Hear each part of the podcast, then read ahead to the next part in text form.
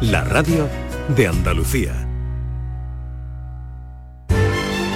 Esta es La mañana de Andalucía con Jesús Vigorra. Canal Sur Radio.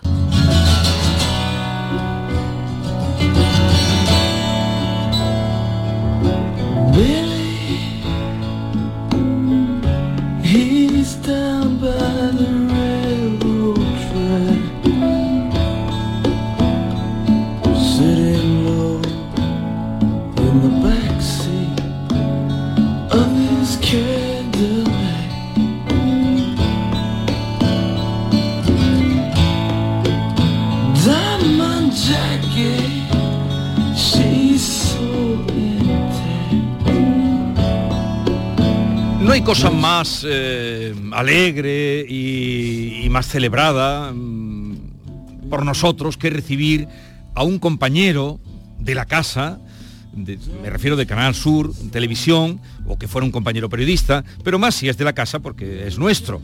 Un compañero también de la radio y que venga como protagonista y como personaje porque acaba de escribir y publicar un libro que ahora vamos a presentar.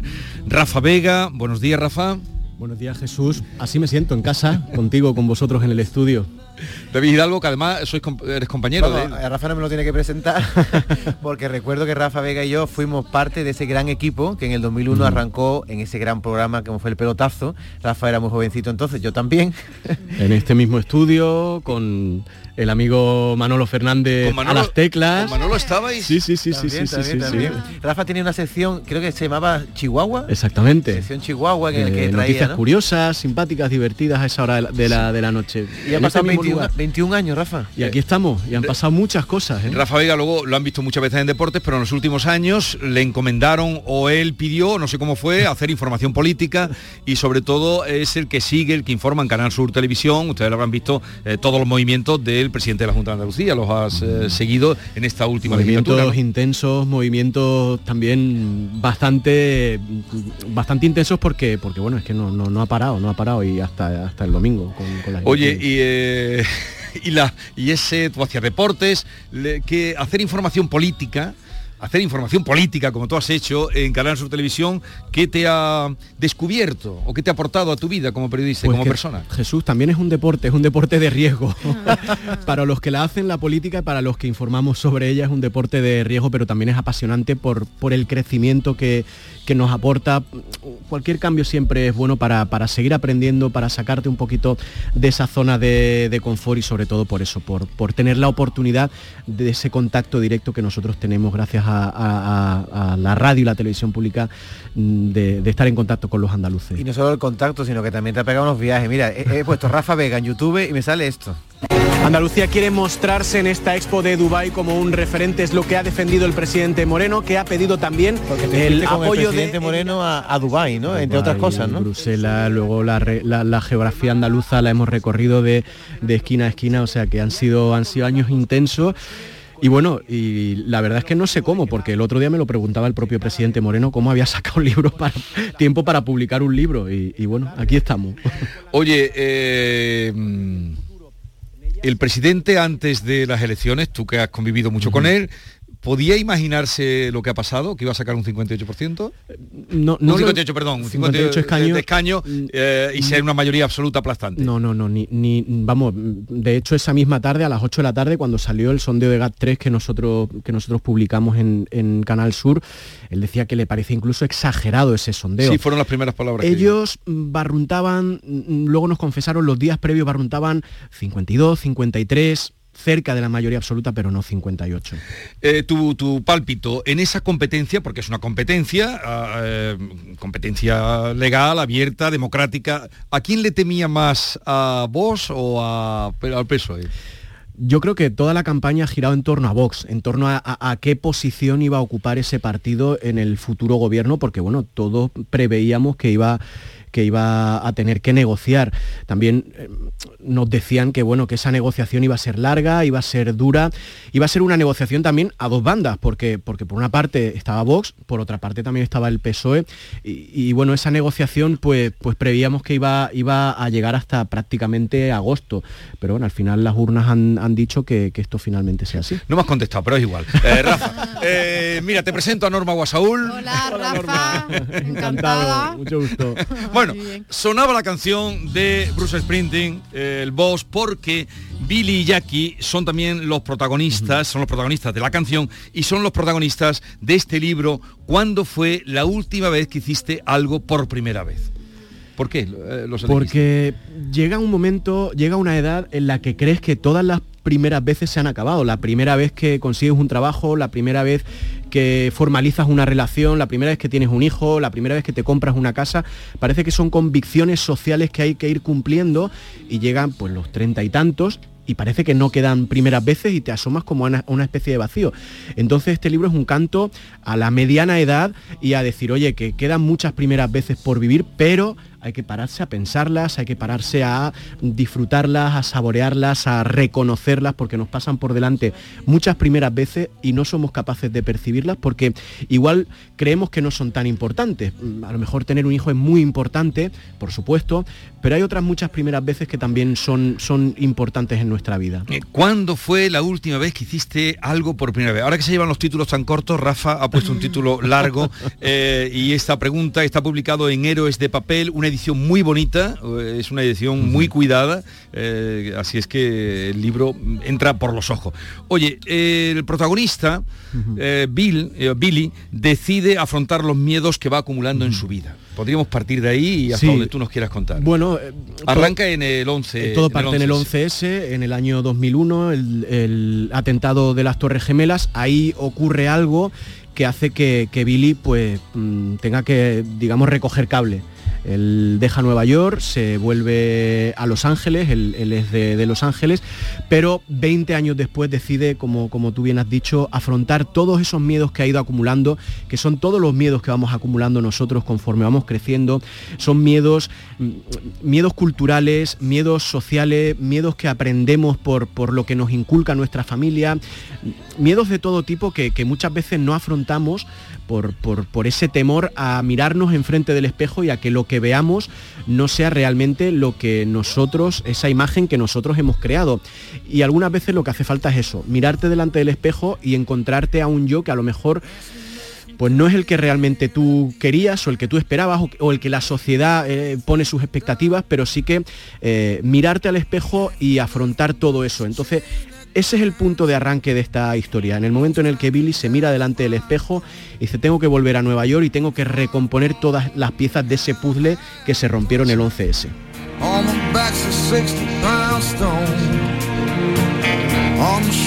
Si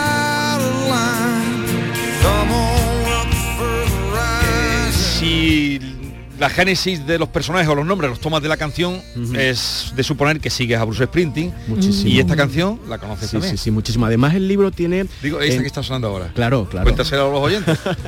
bueno, New York City Serenade es una, es una canción que tiene mucha importancia porque los dos personajes de los que habla Bruce Sprinting es, el nombre de los protagonistas, Billy y, y Jackie.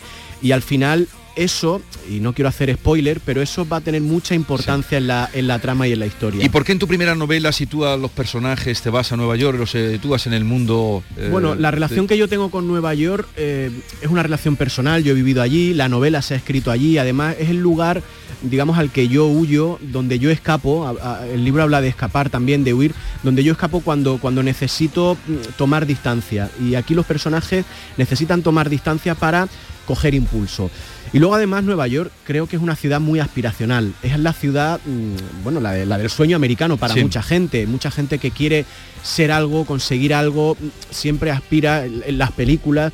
Entonces al final eh, es eso, el, tratar de contar una historia en la que eh, el lector tenga también una, una aspiración y conecte con eso. Tú has dicho, Rafa, que Nueva York te atrapa para bien y para mal. De hecho, aquí no me había fijado en este tatuaje que llevas A ver, no Nueva yo. York, lo lleva ahí en el antebrazo derecho.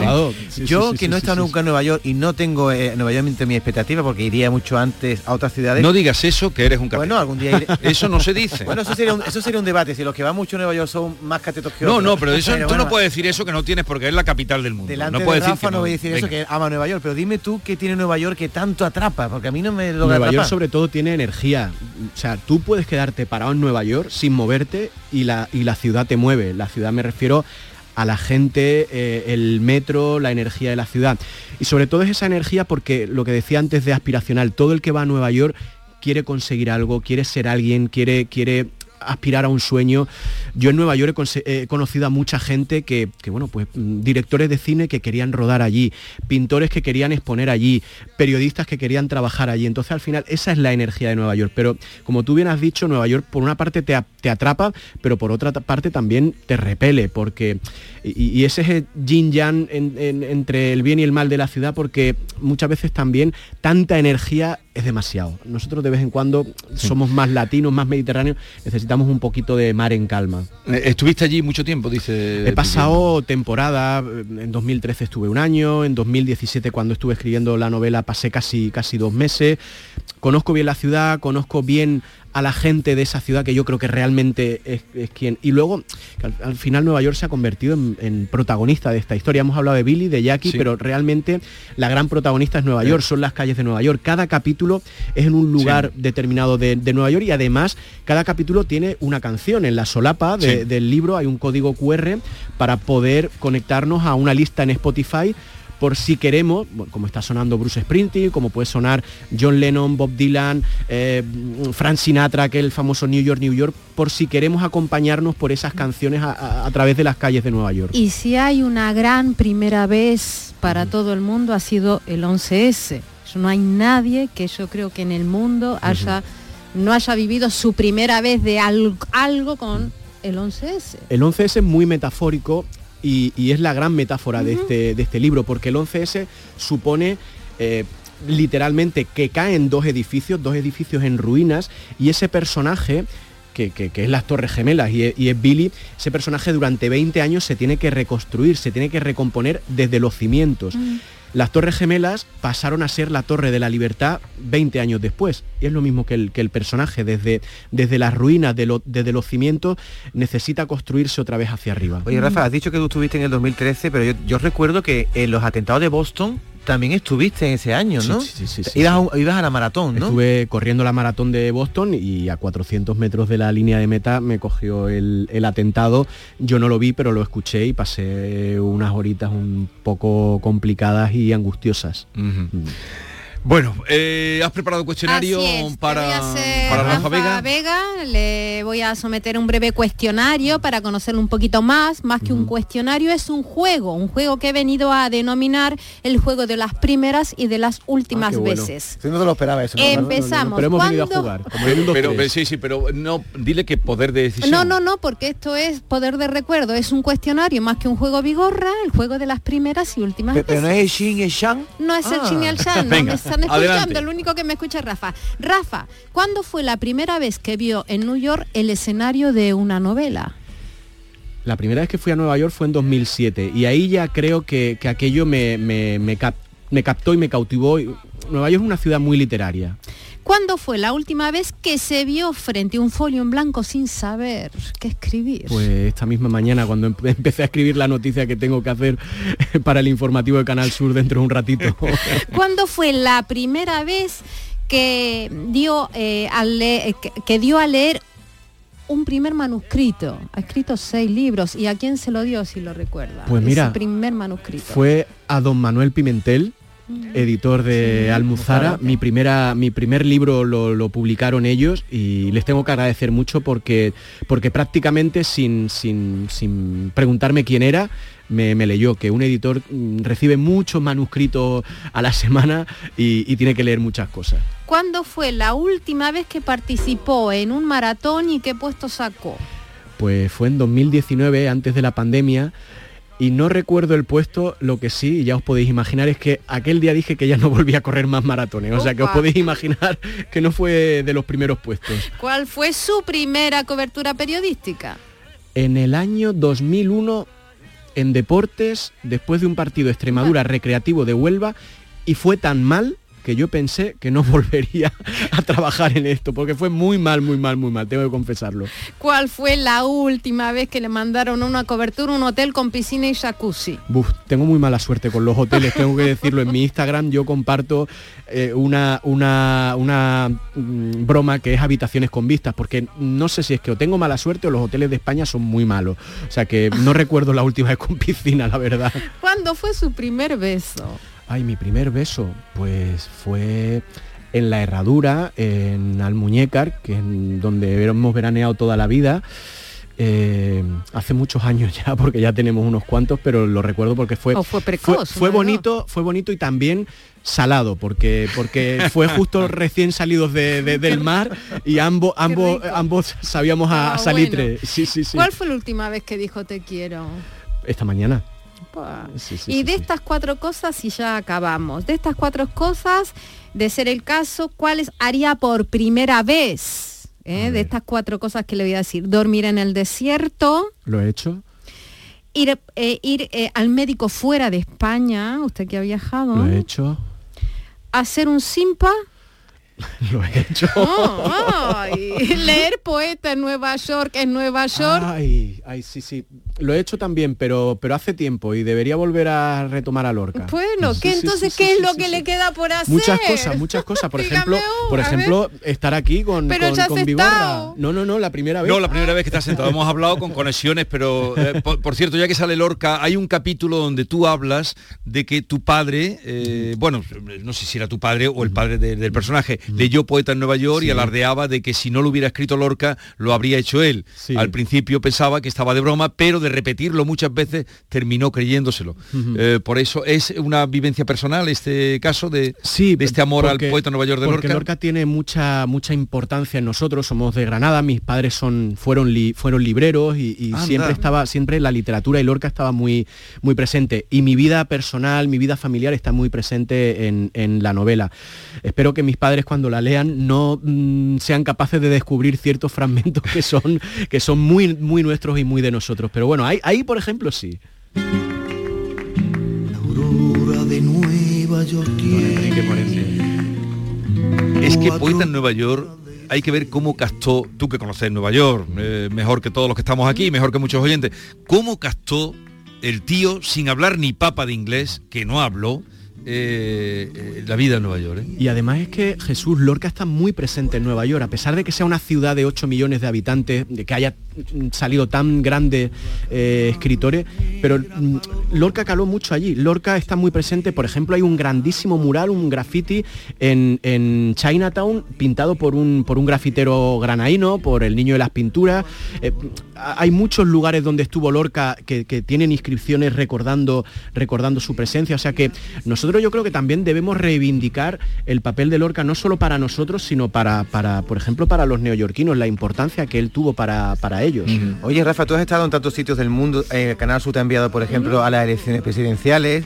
eh, has estado en los Juegos Olímpicos de Pekín. de- con deporte has cubierto muchas cosas. Te quería preguntar por el Mundial de Fútbol que viene ahora en Qatar. qué Porque, claro, no, so- no solo calor, sino te quería hablar de libertad. Tú que eres una persona que conoce tantas culturas. Ya he leído que las autoridades cataríes dicen que ni un beso entre homosexuales, por ejemplo, en un campo de fútbol. ¿Tú crees que esto puede dar pie a que haya alguna batalla diplomática o que puedan ocurrir cosas Lo extrañas? que debe haber es una batalla de besos en Qatar y que todo el Y mundo se- desafiarlo. exactamente, que desafiemos esa, esa- ese tipo de normas con, con besos y con amor, sea del tipo que sea, besándonos entre hombres, entre, entre mujeres, vamos, es la mejor manera de, A ver si lo de hacer permiten, batalla ¿no? a eso. Ah, Ahí está Lorca de nuevo, que soy amor, que soy naturaleza, ¿no? Ahí, ahí está dicho todo, soy amor, soy naturaleza. Oye, ¿tus padres mantienen la librería?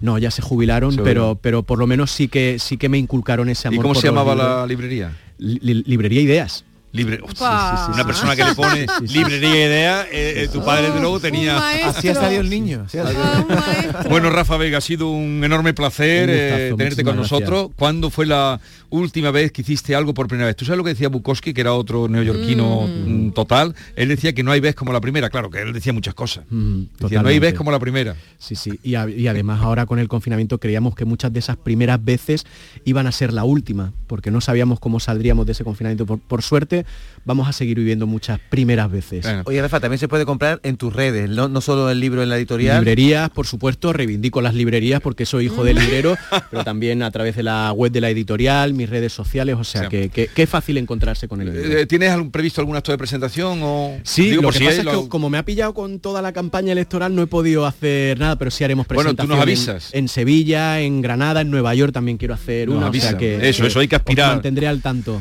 Eh, Juan Ramón Jiménez fue otro que también miró a Nueva York con, cuando decía en aquel poema que decía que no podía nombrar el cielo, decía como tu nombre es otro cielo y su sentimiento no es mío aún, no eres cielo. Sin cielo, oh cielo estoy, pues estoy aprendiendo tu nombre todavía. La importancia de la palabra, ¿no? Sí, sí, sí, totalmente. Bueno, un placer. Y ahora te vemos en el telediario, ¿no? Pues te vemos todos los días. Hala. Muy rápido. Adiós, Rafa Vega. Adiós. Hasta luego.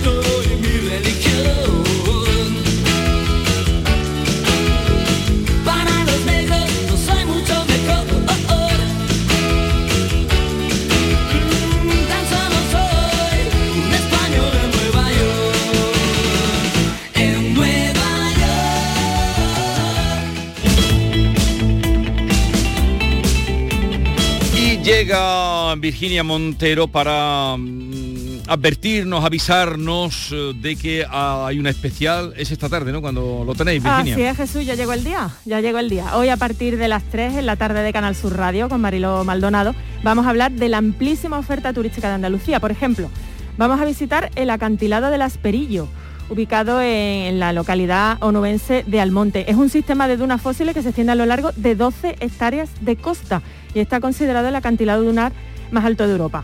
También vamos a conocer propuestas musicales para estos meses de verano y vamos a ir calentando motores para disfrutar de uno de los eventos estivales andaluces más internacionales, las carreras de caballos de Sí. Sanlúcar de Barrameda.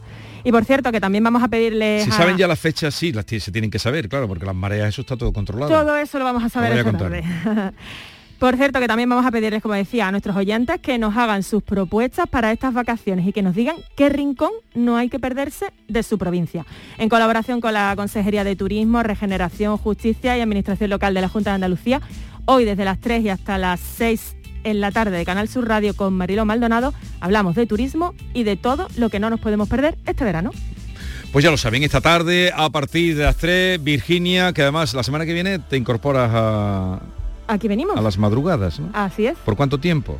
Una temporadita. ¿Ah, sí? Oh, bueno, un poquito, Vi- un poquito. ¿Vienes para que- Por lo menos el mes de julio. Va- ah, entonces esta- a partir del lunes seremos ya compañeros desde Aquí primera hora de la mañana. Hasta luego, Virginia. Hasta luego.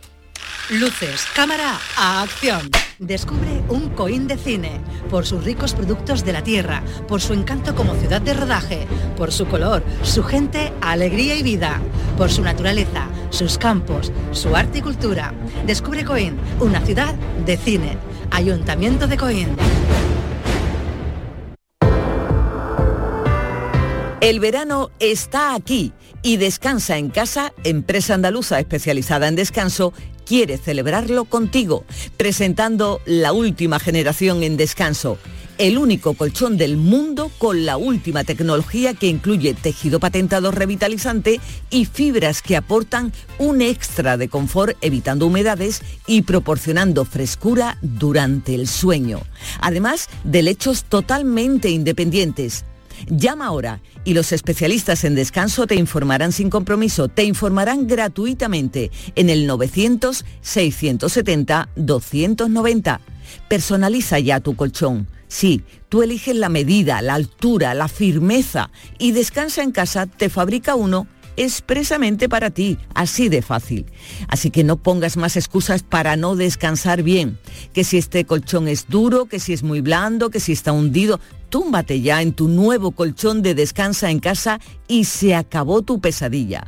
Además, si eres una de las 50 primeras llamadas, al adquirir tu colchón de matrimonio, Descansa en casa te regala otros dos colchones individuales. ¿A qué esperas? Llama, llama al teléfono gratuito 900-670-290. Ah, y durante todo este verano, hasta el 30 de septiembre, Descansa en casa quiere celebrar el verano, por ser oyente de Canal Sur, incluyendo un acondicionador frío-calor portátil para que estés la mar de agustito en cualquier rincón de casa. Y si quieres conocer el primer colchón de Europa con vibración, masaje y calor, llama sin compromiso al teléfono gratuito de Descansa en Casa 900-670-290. Te va a encantar, te lo aseguro. ¿A qué esperas? Llama, llama ahora al teléfono gratuito 900-670-290.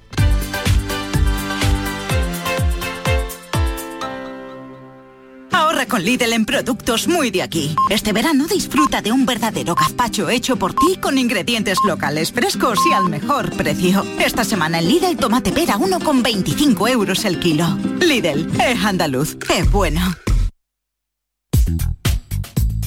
Buenos días Jesús, buenos días equipo, buenos días a los oyentes de Canal Sur. Eh, ¿Tenéis una limpia o cualquier aparato del hogar que no funcione? En Quality Hogar somos los únicos que lo reparamos con piezas y recambios originales. Eh, ¿Quieres cambiar tu limpia o tu vaporeta antigua por una nueva? En Quality Hogar puedes hacerlo con las mejores condiciones y financiación. Llama ahora y pide tu presupuesto gratuito y sin compromiso al teléfono 937 078 068 937 078 068. Aqualimpia es marca registrada de Quality Hogar, tu servicio técnico de confianza. Llámanos. Este verano, navegar con MSC Cruceros y Viajes El Corte Inglés es navegar con total tranquilidad. Embarca en Málaga y relájate durante 11 días navegando por Italia, Francia y Portugal con todo incluido a bordo desde 1.169 euros tasas incluidas. Reserva con la tranquilidad de cambiar sin gastos y llévate de regalo una pantalla inteligente Google Nest Hub. Solo el mar, solo MSC Cruceros. Consulta condiciones en Viajes El Corte Inglés.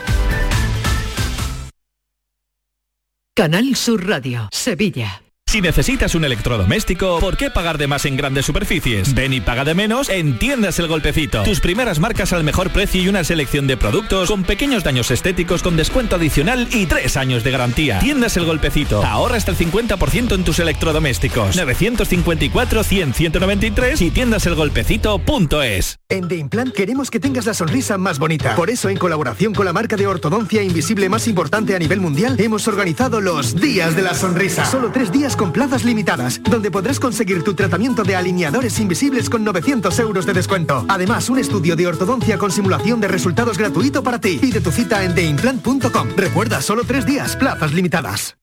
¿Eres de los que se desesperan cuando no carga un vídeo en YouTube? Vente a Unicable y combina nuestros servicios de fibra, móvil y televisión como quieras. En Unicable encontrarás tarifas de otro planeta. Visítanos en La Rinconada, Umbrete, Cantillana, Santiponce, La Puebla del Río, San José de la Rinconada y Alora, en Málaga. Encuéntranos en unicableandalucía.com. Recuerda, tu operador local es Unicable.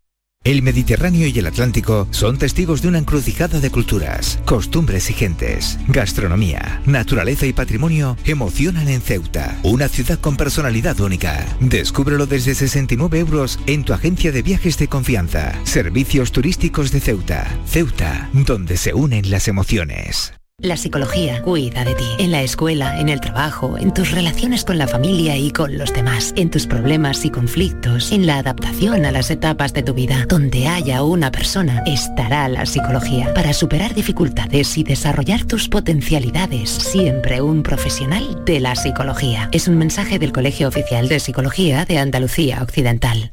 La tarde de Canal Sur Radio con Mariló Maldonado te invita a darle la bienvenida al verano de la forma más refrescante. Con muchas propuestas y los mejores planes y consejos para disfrutar de estos meses. La tarde de Canal Sur Radio con Mariló Maldonado da la bienvenida al verano con una edición especial fin de temporada. Este viernes desde las 3 de la tarde. Con el patrocinio de la Consejería de Turismo, Regeneración, Justicia y Administración Local. Junta de Andalucía. La mañana de Andalucía con Jesús Vigorra.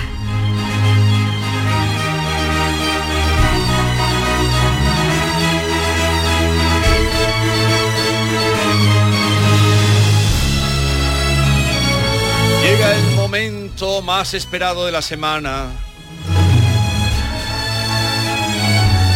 Llega el momento de sintetizar las esencias de Andalucía en cinco minutos.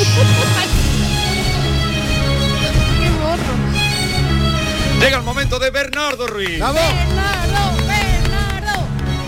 Te queremos, Bernardo. Buenos días. El amor es mutuo, buenos días. El otro día me preguntaron que si yo conocía Andalucía de la forma que yo lo eh, pregonaba en Canal Sur Radio. Digo, de, por la, supuesto. de la forma que lo aparentas. Sí, claro. Y yo decía, no, hombre, si no sería un trilero.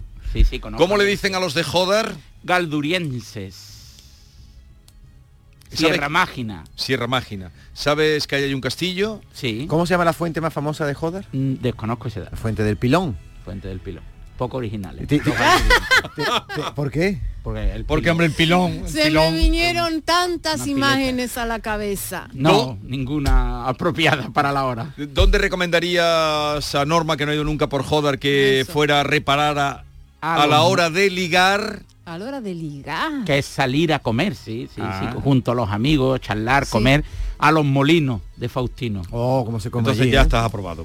Y le aprovecho para mandarle un saludo a Faustino, un hombre hecho a sí mismo y que estudió magisterio, pero que las oposiciones, pues decía, a mí me van a controlar ahora y se montó y, y lo, lo- bueno, tiene allí unos ban- salas de banquetes y todo. ¿Viste cómo pone la alcachofa? ¿no? En vez de ponerte la alcachofa entera, te pone la alcachofa laminada y la ha pasado por la plancha las láminas. una Tú estás ya confundiendo las cosas. Ya está, ya estamos desbarrando. Ah, verdad, Por- verdad, verdad. Pues sí, no. nos comimos la alcachofa en el pájaro de Baeza. Ah. Pero él también nos puso alcachofa. Pero de otra manera. es verdad, es verdad, sí, sí, sí. Estupenda. Yo es que liado, soy vegana y una No, a mí no me vengas vuelve con, loca. no me vengas con cuentos chinos de vegana. Aquí eso de hacer aquí apología del veganismo. Sí, ¿por qué no? Lo digo de la misma manera que vosotros hacéis apología todos los viernes de la comida, ¿no? Yo también puedo No, decir no, de mi propia no, comida, nosotros no hacemos apología de la comida, la gente tiene que comer. Entonces, Yo Nosotros también, los amamos- veganos no comemos, me ve a mí desnutrida, me ve algo que Su nosotros sitio. amamos a la par que idolatramos a los cerdos andaluces que comen bellota y en el sacrificio los abrazamos para su consumo. Pero Bueno, después no pues, los comemos. Toda esa liturgia de la sangre yo me la ahorro. Vale. Y la chuleta, nosotros- la chuleta de Me cordero. como la bellota Sí, nada pero más. me gusta más el... Yo para eso soy muy sibarita. Mi comida preferida es un pollo al carbón. Un buen pollo de corral al carbón es mi comida preferida. pues ahora que van a subir los pollos, verás tú. No, va a se va a convertir todo. en una... Mira, menos yo los me he pero no tonta. Yo reconozco que la carne está buena. Claro. ¿Dónde el po- ese pollo al carbón, dónde lo recomendarías tomar? Eh, fíjate, en el Ajarafe de Sevilla hay sitios muy buenos para comer pollo al carbón, pero el sitio donde mejor he comido pollo al carbón ha sido la antigua venta de Alfarnate, en la provincia de Málaga. Oye, Bernardo, ¿y tú sabes si el pollo que te ponen es de, de corral o no? ¿O te, da, te pueden dar? Sí, no, no, no, yo... ¿Tú cómo sabes que un pollo es de corral? te En primer comiendo? lugar por el color. Eh, lo inyectan. No, no, no, no, no, no. Se, se nota. El, Le pol- dan- el, el- el pollo coloreado es más amarillo que el sol. El pollo de corral es entre anaranjado y amarillento, en primer lugar. El tamaño y el sabor. ¿A cómo está el kilo de melón? Oh. El kilo de melón. Yo compré el otro día kiwi a 4 euros el kilo. Pero no te he preguntado por el kilo de yo te melón. respondió por el kiwi que me gusta Pero más es que el melón. irte por la Cerro de Úbeda. A ver, A 6 kilos, a Eh, 6 euros, a 7 euros. Eso es una barbaridad, no, me no, parece. eso es una- ¿eh? pero tú, tú estás como, No, no, como pagué a- rufián. a- pe- Vamos. No, no, Pero no, una no. cosa es el kilo, otra cosa es el melón. A ver, por favor. eh, eh, alguien, oyentes que hayan comprado melón y sandía hoy o ayer, 670, 940 o 100, donde le han comprado a cómo han pagado el kilo de melón o kilo de sandía. Esta mañana es que me he quedado, me he quedado petrificado, como ayer cuando hablé con el de los pollos, eh, que le están pagando a los agricultores el kilo de sandía y el kilo de melón a 30 céntimos. Setenta- 1,75 el kilo de sandía. claro. Es lo que yo últimamente no la compré. pero 670 940 200. Eso sería otro debate. co- Sí, pero ¿de qué tema vas a hablar hoy? Hoy del pan de Andalucía. Del pan de Andalucía, es fundamental.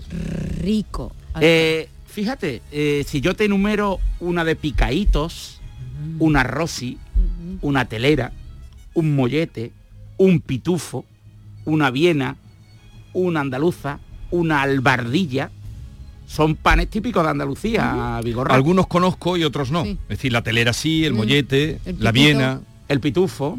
Eh, pues fíjate, porque con el hambre como enemiga emergieron las tostadas en Andalucía. Descubrimos recientemente la historia de las tostadas. Sin embargo, el, pen- el pan que se vende a diario en Andalucía respeta en algunos establecimientos tradicionales, evidentemente no en todos que apuesta por el método industrial, la antiquísima receta de este hasta hace poco barato manjar, es cierto. Hay una asociación nacional de panaderos que, que edita desde hace años una revista, Panorama Panadero, en la que bucean antiguas recetas de pan, descubre hor- hornos de leña moruna a la antigua usanza o ensalza la labor de panaderos que preservan el arte del pan artesano. Y hoy queremos ensalzar la labor de 78 profesionales del sector que han sido nominados al premio de la Ruta del Buen Pan de Andalucía 2022. Un galardón que concederá al ganador una estrella DIR informática, la Pero- mayor distinción del sector a nivel nacional. Pero Jesús. han distinguido a 78 profesionales. O entre los 78... se- Eligen a uno. Eligen a uno. Hay, un, hay 78 aspirantes a ser elegidos como eh, campeones de la ruta del buen pan de Andalucía y recibir la, la estrella de ir informática. Eh, si quieres comprobar si tu panadería donde tú compras es digna de Champions League, visita la web www.pandecalidad.com. Y ahora las curiosidades que a ti te gustan. Ah, a Pero ver, te digo algo que trampa ahora no. No, no tienes ahí, eh, perdón, no tienes ahí para abrir a ver si está tu panadería. Sí, me gustaría entrar, a ver si Dices está mi que panadería. pan, de- pero no lo digas, pues si no está no lo digas. Pandecalidad.com, no pandecalidad.com. Pandecalidad.com. Y ahí te- eh, buscas tu panadería y El nombre empresarial, una panadería se puede llamar panadería Mariloli, pero el nombre de El la horno, sociedad entonces que, sería, en el ¿no? que aparece, claro. El horno. Sí, bueno, el nombre comercial que tenga. Efectivamente. Oye, Bernardo, ¿tú eres de Ah. mojar pan barquito de la salsa? Ahora intento restringir, pero antes mojaba más barquitos que cualquier pirata. Eh, pero ahora trato de restringirme un poco. Sigue. Pero Como fíjate, curiosidades, ¿sabéis por qué se llama pitufo al bollito malagueño? A ver. Ah, pues mira, me gustaría saberlo. Mira, en 1983 la panificadora Mateo Luque, que es una de las más importantes de Málaga, promocionó un bollito más pequeño de la famosa Viena eh, para los niños, ¿no? Para Sí. las meriendas, sobre todo de los pequeños malagueños. Y con aquello de tratar de buscar un reclamo, pues eligieron al Pitufo, que era la serie de moda en los años 80 en la Andalucía de, de entonces. Y aparecía en el, en el luminoso un pitufo comiéndose una viena más Ah, pequeñita. más pequeñita. Entonces los niños decían, yo quiero un pitufo, yo quiero un pitufo. Ah. y de ahí viene el Es- nombre es del muy pitufo reciente, entonces, lo de del pitufo. 1983. Pues mira, yo pensaba que era más, más antiguo porque siempre he ido a Málaga y siempre me han puesto pitufo en la... Oye, pero tú a Málaga no creo que haya ido a pedir un pitufo antes del año 83. Porque no existía. Pues no Oye, existía. y, Y de- porque tú no eres tan y- mayor tampoco. ¿Y cuántos hornos hay? ¿Hay todavía hornos de leña que hagan? A la antigua usanza en Andalucía, 32. En el año 1995 eran 416. En el año 1995. 95 eran 416 y a día de hoy solo 32. 32. Cuatro de media por provincia. La mayoría están en la provincia de Jaén. Pero que se haga con horno de leña, ¿tú crees que eh, ya denota o puede que Mm. el pan es mejor o también puede haber de todo? El que apuesta por el horno de leña está apostando por una harina que fermenta más lento porque requiere una cocción superior en horno de leña, no en horno industrial y por tanto te garantiza un proceso más artesanal.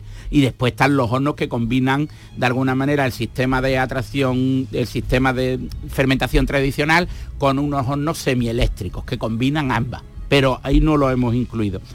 Si, si quieres que te recomiende un horno que apuesta por el sistema tradicional, te ah, recomiendo Panadería El Portal de Jerez de la Frontera, que regenta a día de hoy la cuarta generación de los propietarios y que encarna precisamente a la familia Pedro Ruiz.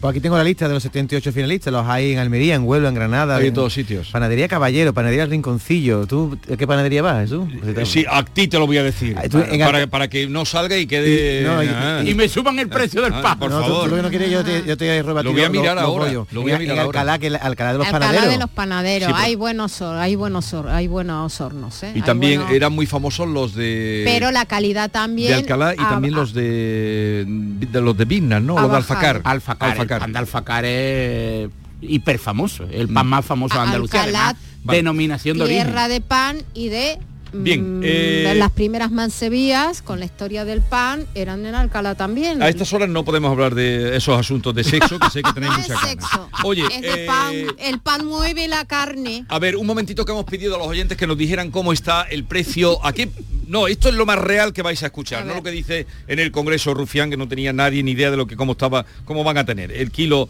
de melón o de sandía. Jesús, buenos días y equipo. Mira, aquí en Motril, en el mercadillo, ¿eh? Una sandía, dos euros. Un melón, dos euros. Dos kilos de tomate, uno, co- uno con cincuenta.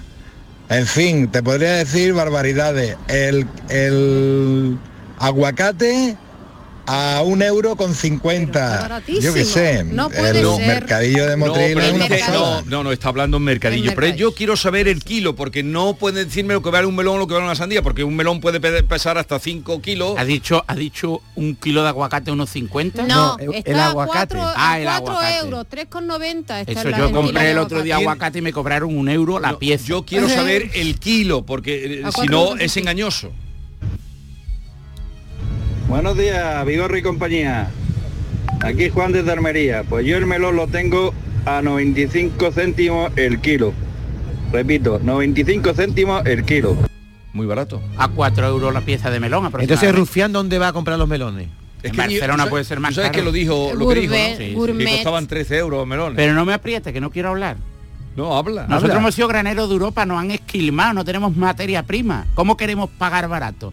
Si nos importan de Sudáfrica la uva, si hemos consentido la mentira de saquear el campo andaluz y seguimos insistiendo en la misma metáfora mentirosa y perversa de que no hay mano para trabajar la tierra, lo que se tiene que regenerar el campo, apostar por la trazabilidad, formar al empresario en materia económica y Pero- después de esta perorata me Sí, enerva tener sermón. que comprar un boquerón marroquí cuando los mejores piezas está- de pescado son de me lo estás costas. mezclando todo. No, no te estoy Me- me- mezclando. me- me has Es hecho un estás- sermón que me lo has mezclado no, todo. Es que estás Sí. pagando un melón caro porque nos han esquilmado en nuestro campo. Hola, buenos días. Estoy en Mercadona. El kilo de melón, 2 euros con 19 céntimos.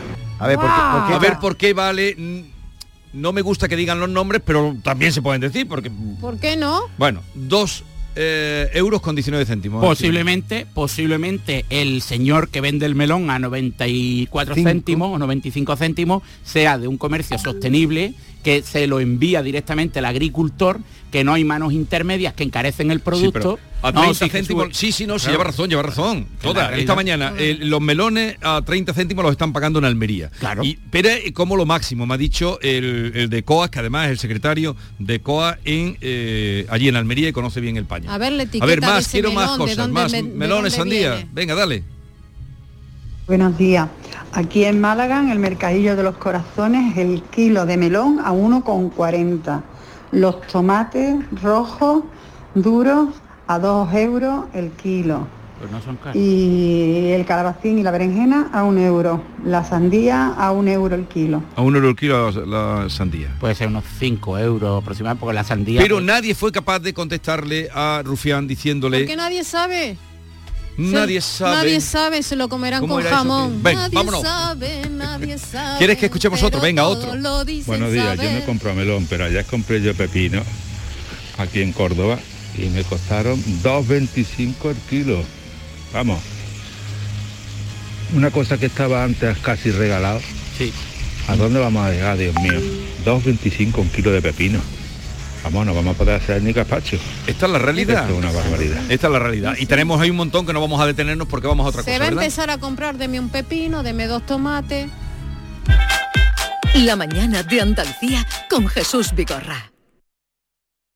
Está en nuestras manos proteger aquello que estaba con nuestros pies. La tierra, los árboles, la flora, la fauna, la vida. Cuidar del entorno natural de Andalucía es tarea de todos, porque tu responsabilidad ayuda a evitar incendios, porque nuestro compromiso es velar por tu seguridad. Contra los incendios, este verano, protege Andalucía.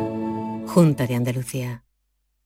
Sevilla. Canal Sur Radio. Si necesitas un electrodoméstico, ¿por qué pagar de más en grandes superficies? Ven y paga de menos en Tiendas El Golpecito. Tus primeras marcas al mejor precio y una selección de productos con pequeños daños estéticos con descuento adicional y tres años de garantía. Tiendas El Golpecito. Ahorra hasta el 50% en tus electrodomésticos. 954-100-193 y tiendaselgolpecito.es. En The Implant queremos que tengas la sonrisa más bonita. Por eso, en colaboración con la marca de ortodoncia invisible más importante a nivel mundial, hemos organizado los Días de la Sonrisa. Solo tres días con plazas limitadas, donde podrás conseguir tu tratamiento de alineadores invisibles con 900 euros de descuento. Además, un estudio de ortodoncia con simulación de resultados gratuito para ti. Pide tu cita en theimplant.com. Recuerda, solo tres días, plazas limitadas. El Mediterráneo y el Atlántico son testigos de una encrucijada de culturas, costumbres y gentes. Gastronomía, naturaleza y patrimonio emocionan en Ceuta, una ciudad con personalidad única. Descúbrelo desde 69 euros en tu agencia de viajes de confianza. Servicios turísticos de Ceuta.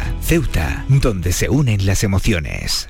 ¿A tu Mercedes le toca pasar la ITV? Evita cualquier sorpresa. Acércate a Concesur Dos Hermanas y le realizamos un chequeo pre-ITV totalmente gratis. Y si necesita reparación, en Concesur Dos Hermanas te lo ponemos más fácil. Infórmate en grupoconcesur.es o en el teléfono 955-634-400 marcando la opción de cita previa. Te esperamos en Concesur Dos Hermanas. Concesur y Fervial, tus talleres autorizados Mercedes-Benz en Sevilla. La psicología cuida de ti. Psicólogos y psicólogas colegiados son los expertos en psicoterapia que atienden tu salud mental y te ayudan a superar dificultades. Su titulación, formación y experiencia son tu mayor garantía. Al cuidado de tu salud mental y tu bienestar emocional, siempre un profesional de la psicología. Es un mensaje del Colegio Oficial de Psicología de Andalucía Occidental. ¿Te gusta el rock?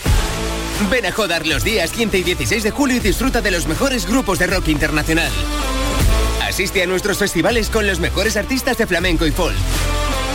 Visítanos y conoce nuestra gastronomía, historia y uno de los castillos más antiguos de Andalucía. Ayuntamiento de Jodar, ciudad de la música. La mañana de Andalucía con Jesús Vigorra.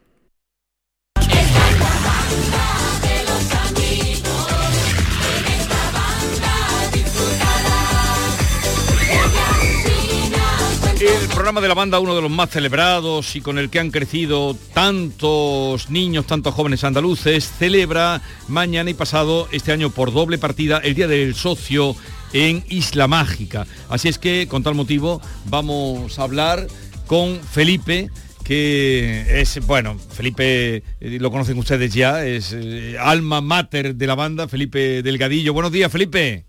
Buenos días, Jesús. ¿Qué tal? Buenos días a todos. Qué alegría estar contigo. ¿Cómo estás? Hace mucho tiempo que no te veo. Ya lo creo que no nos vemos hace tiempo, por eso me da mucha alegría y sobre todo por el motivo del que estás hablando, que es nuestro día señalado en rojo en el calendario. A ver, pues cuéntanos y háblales a todos los oyentes, a todos los andaluces, qué vais a montar mañana y pasado en Isla Mágica.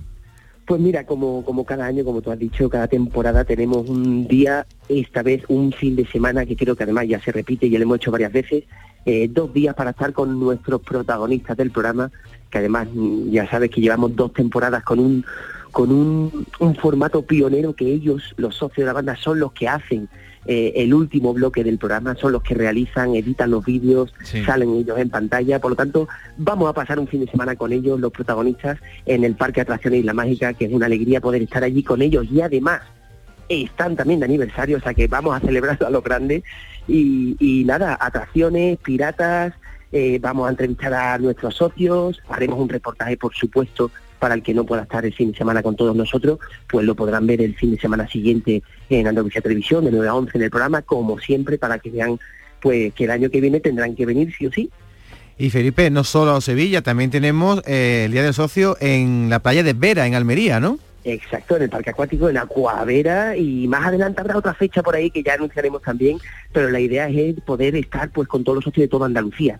Si con el con la banda en tu cole podemos y logramos con todos los centros educativos que forman parte del proyecto junto con la Consejería de Educación pues tocar todos los colegios como siempre hemos hecho en Andalucía, pues no solo poder quedar un fin de semana con ellos en una ciudad, sino poder estar también, pues mira, allí en Vera o incluso mm, hay otros sitios que van a aparecer, a ver si es verdad. Bueno, eh, vamos a recordar, mañana entonces los socios que van con su carné, ¿cuánto pagan? Eso es. Mira, los socios entrada 8 euros y tienen descuento para acompañantes que pagarán la entrada 18 euros hasta dos acompañantes. O sea, socio que tiene que presentar, por supuesto, su carné de la Sí. banda, solo es válido para las entradas que se compren en taquilla, no las online. Sí. Y el carnet lo pueden enseñar, bueno, pues tanto el físico, que eso vale oro hoy en día, o en la aplicación que también lo tenemos en digital. Eh, Pues ya lo saben, 8 euros y los acompañantes hasta dos, o sea, padre y madre o mayores que vayan acompañados, 18. Eso. Bueno, que 18. paséis un día muy bonito mañana con todos los que irán con vosotros, seguidores, eh, y los que han crecido y Ah. crecen con la banda. Ya lo creo, ahí os esperamos. Si queréis, ya sabéis, ahí estaremos con vuestros carnets. Un abrazo. Un abrazo enorme. Adiós. Hasta luego. Y ahora vamos con el retrovisor, querido Bernardo y querida Me Norma. alegra mucho que se quede Bernardo aquí porque seguramente tendrá alguna cosa que comentar a esos fragmentitos de radio que ponemos siempre a- para acabar la semana y que llamamos el retrovisor. Y empezamos, Norma, metiéndonos con nuestro querido Vigorra, porque el otro día nos confesó aquí que él mm, cometió una falta de ortografía y lo que más me sorprendió que fue en una carta de amor. Vigorra, ¿cómo cuentas estas cosas en la radio? Bueno, pues vamos a ver si no cometemos falta de Perdón, ¿cómo se han devaluado la falta de ortografía? Son delitos, son el, delitos el de complejo ellos. que una vez pillé yo porque mandé una carta a una mujer con una falta de ortografía hasta que yo eh, hasta que me quité aquello de lo alto De amor, de amor. y luego no estaba mal escrita por- bueno en fin ya el otro día lo contaré pero, pero de verdad que yo mandé Sí, no, una eso- carta pero llegó a buen término. Sí A mí una, una carta con una falta de ortografía por parte de un amante puede, puede acabar con la relación. ¿eh? Digo claro. faltaría más Bernardo, que se traiga a Vigorra esa carta de amor, ¿eh? La queremos no no, ver. no existe no Ah, sé la no. tendrá guardada la persona pero yo sí me recuerdo esa palabra un día os la diré Otro momento curioso y divertido lo protagonizan siempre nuestros guiris en la tertulia de los martes, que en el otro día nos hablaba de un pedrusco que tiene en la mesita de noche, vamos a ver que para qué lo utiliza. ya no haces aquello de qué era lo que estabas haciendo tú o la terapia que estabas haciendo Ah, estaba- yo. Es que eh, sí, gracias verano por venir, por darnos tu luz, tu sol. estás ya tu- mejor, ¿no? Tu, tu cielo. sí, Tus no. bañadores noche- además, chiquititos. Yo tengo una roca que cada mañana lo pongo en mi mesa de noche. em, bueno, es que la terapia del libro que, estoy que, que he leído. Sí. Y mm, esa roca me Pero hace... están mejor, ¿eh? están mejor. No notan, ¿no? Más positivo, ¿verdad?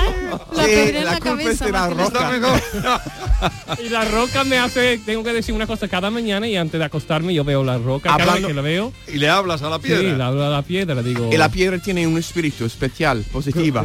Sí, para, para decir Claro. gracias, ¿no? Gracias No, no, por tiene que- este hombre maravilloso que tengo mm, dormido aquí en mi lado. mm, Claro. Gracias por esa sábana que mm, lo quito cuando estoy sudando por las noches.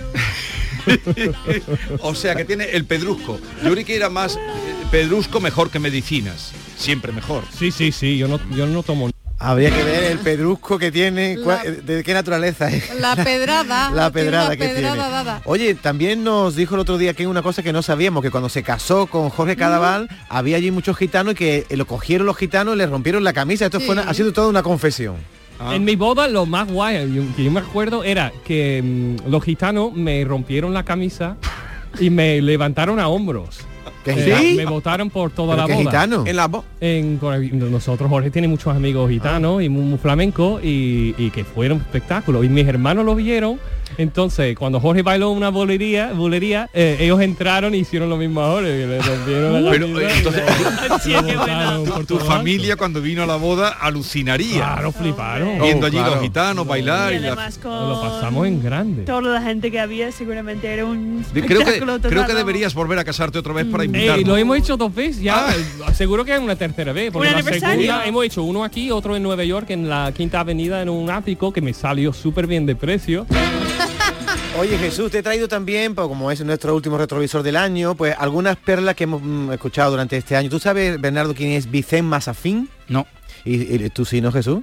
Vicente Mazafín es el personaje que hace el comandante Lara, que es Valenciá y todas las sílabas las acaba...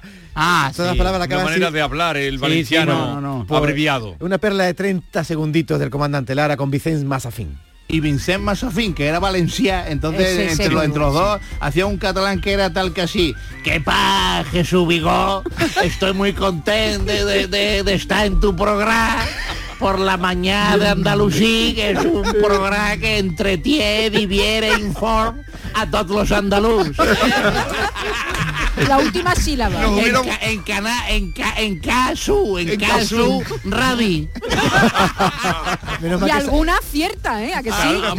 algún asier. Bueno, esto lo escucha un valenciano y lo entiende, ¿no? No, no, no, el valenciano no es el problema, el problema es que lo entiende toda España. Sería un, sería un lenguaje que sería icono para todos, Connie, ¿no? Oye, hablando de entender, eh, Andy Lucas estuvo por aquí el mes pasado y hablaba en inglés a los guiris. Fíjate tú el inglés de Andy Lucas. Estábamos hablando de que está Twitch, está YouTube, está Bebo, está Apple, está iTunes, Apple, está Apple. Apple, Está, está hecho Spotify, un- Spotify. internacional, ¿eh? Lucas está...